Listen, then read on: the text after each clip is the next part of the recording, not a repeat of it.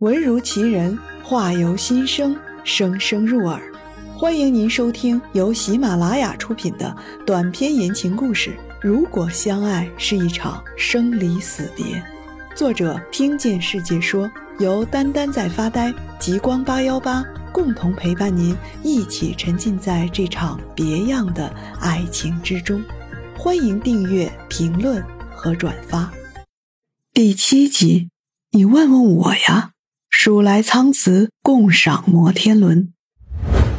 展示完魔法的小胖球麻雀心安理得的开始干饭，吃成这副样子，果然也不是没有原因的。吃饱喝足的小胖球蹲在门口的树上，等着和他的人类去散步。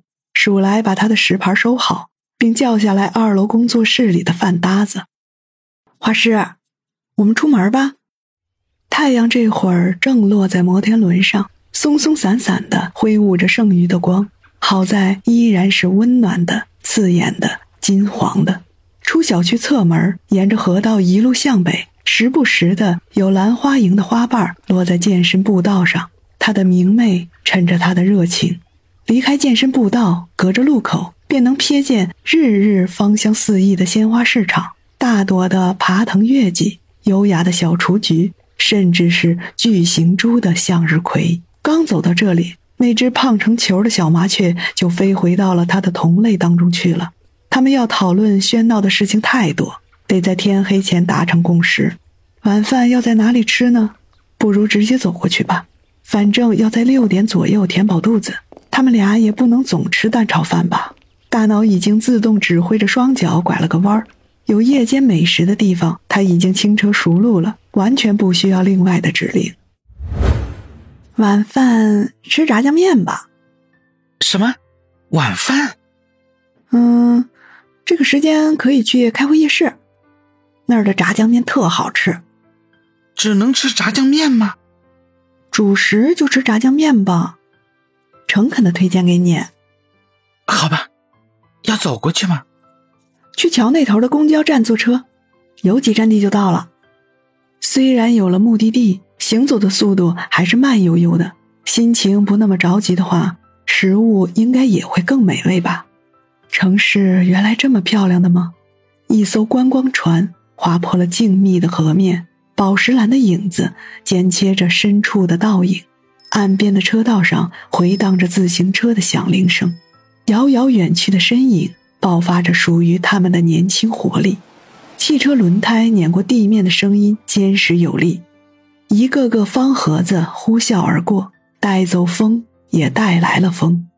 公交车站台上现在没有许多人，广告大屏上也没有许多字，可是总给人一种感觉，好像一切都在扑面而来似的。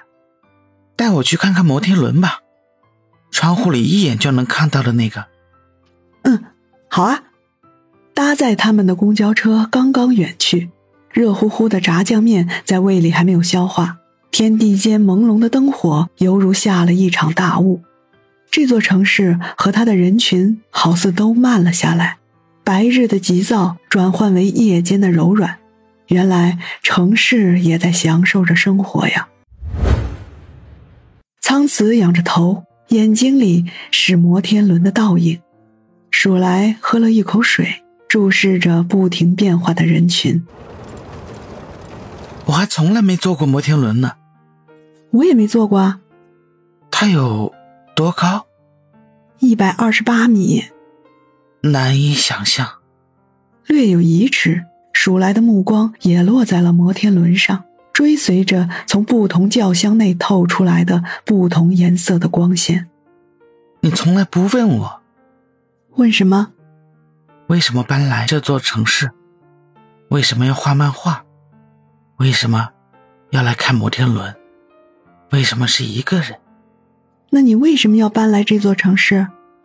我偶像在这儿。为什么画漫画？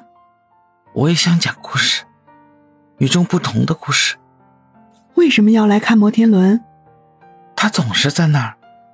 我想到近处来，他可能就不一样了吧？为什么是一个人？因为只能是一个人。为什么想要我了解你？苍慈惊愕的看向坐在自己身边的人，很久很久没有这种想让别人了解自己的想法了。几乎是在明白自己内心渴望的同时，大脑又给出了最特别的指令：逃。想不出是为什么，恐惧只是瞬间蜂拥而来，踉踉跄跄的跌进人群里。充斥在耳边的是这个世界纷杂的交流声。他们在这一刻企图织成一张大网，网住那些想要逃离的人。别再跟着我了。事实上，这句话很难说出口。可是现在，苍慈真的很害怕。鼠来只是注意到今天晚上的月光暗淡了许多，路灯也不那么明亮了。这座城市虽然不大，但你并不熟悉，你能找到回去的路吗？呃，或许可以。河岸小区找不到路就用手机导航。摩天轮确实很漂亮。十二点之前回家吧，到了夜晚就该好好休息。你为什么不问？你是想聊聊吗？